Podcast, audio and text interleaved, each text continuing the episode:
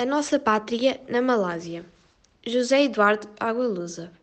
Quanto a mim, descobri-me cidadão desta nossa língua.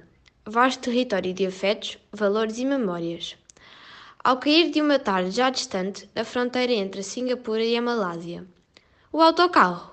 Deus, onde estava o autocarro?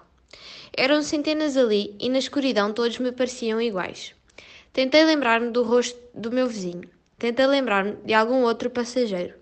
Todos me pareciam iguais.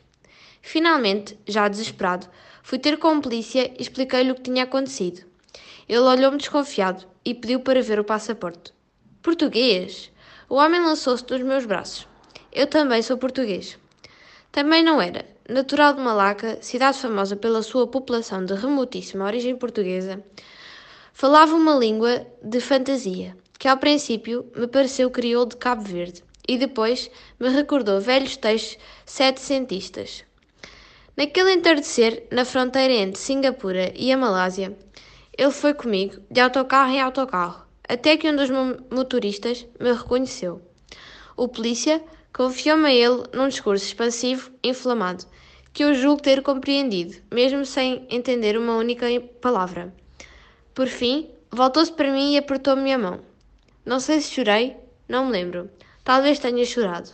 Laura Batista, não é?